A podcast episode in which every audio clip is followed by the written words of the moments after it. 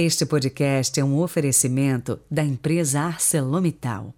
ArcelorMittal é aço, aço é ArcelorMittal.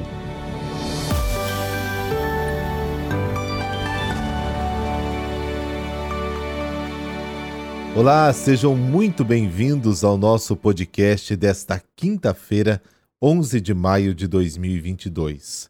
Por todas as mães, rezemos.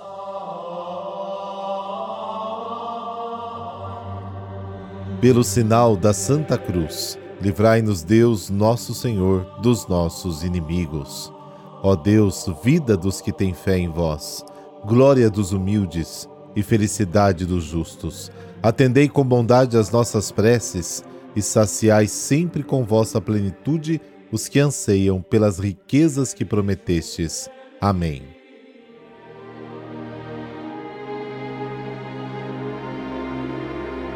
João capítulo 13, versículos de 16 a 20.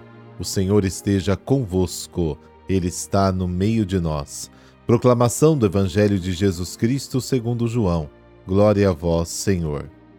Depois de lavar os pés dos discípulos, Jesus disse: Em verdade, em verdade vos digo, o servo não está acima do seu senhor, e o mensageiro não é maior que aquele que o enviou. Se sabeis isto, e o puserdes em prática, sereis felizes.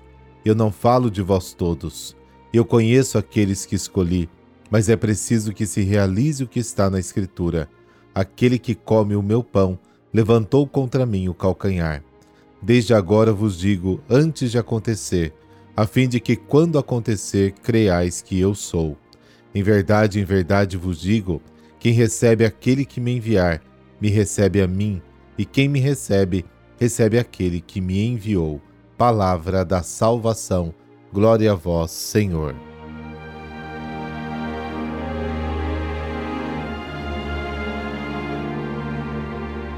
A partir de hoje, durante três semanas, todos os dias, exceto festas, o Evangelho de cada dia é retirado da longa conversa de Jesus com os discípulos durante a última ceia isso vai do capítulo 13 ao capítulo 17. E nesses cinco capítulos que descrevem a despedida de Jesus, percebemos a presença daqueles três fios de que falávamos alguns dias e que tecem e compõem o Evangelho de João. A palavra de Jesus, a palavra das comunidades e a palavra do evangelista que fez a última redação do quarto Evangelho.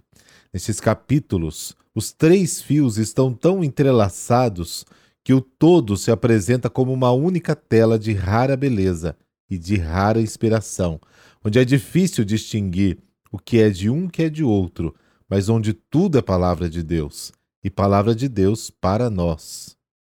Esses cinco capítulos apresentam a conversa que Jesus teve com seus amigos na noite de sua prisão e morte. Foi uma conversa amigável, que ficou na memória do discípulo amado. Parece que Jesus quis prolongar ao máximo este último encontro, este momento de grande intimidade. O mesmo é verdade ainda hoje. A conversa e conversa. A conversa superficial, que se usa palavras e palavras e revela o vazio das pessoas. E existem aquelas conversas que vão até o fundo do coração e ficam na memória.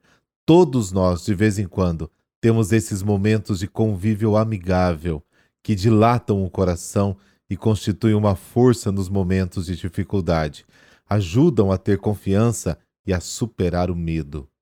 Os cinco versículos do Evangelho de hoje tiram duas conclusões do lava-pés.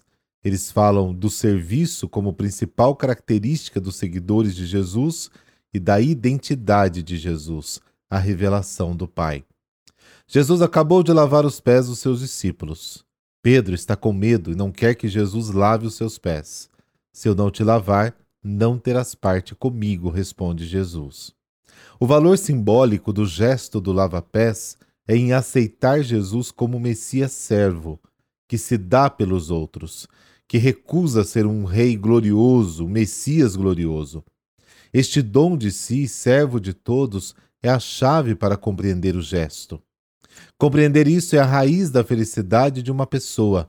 Sabendo essas coisas, você será abençoado se as colocar em prática.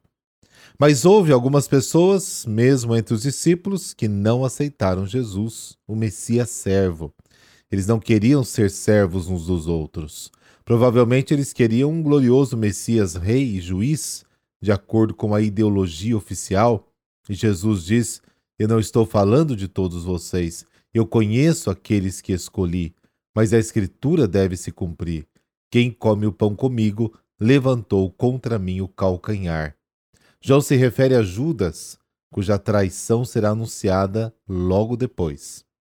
Digo-vos agora mesmo, para que creiais que eu sou.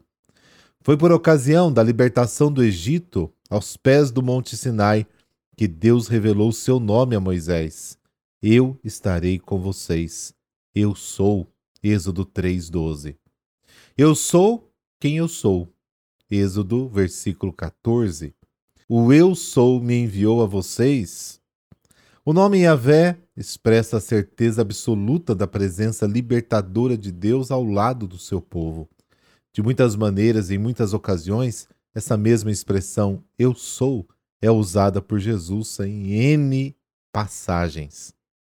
Jesus é a presença do rosto libertador de Deus em nosso meio até os dias de hoje.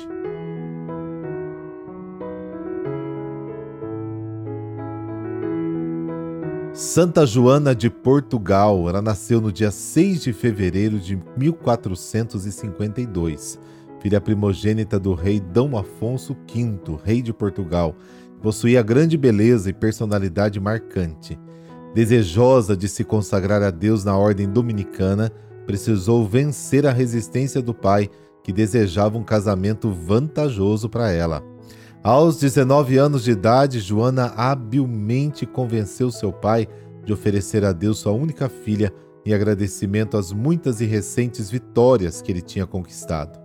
O comovente pedido da filha fez Afonso V perceber que o seu chamado à vida religiosa era de fato verdadeiro e consentiu que a princesa entrasse no mosteiro.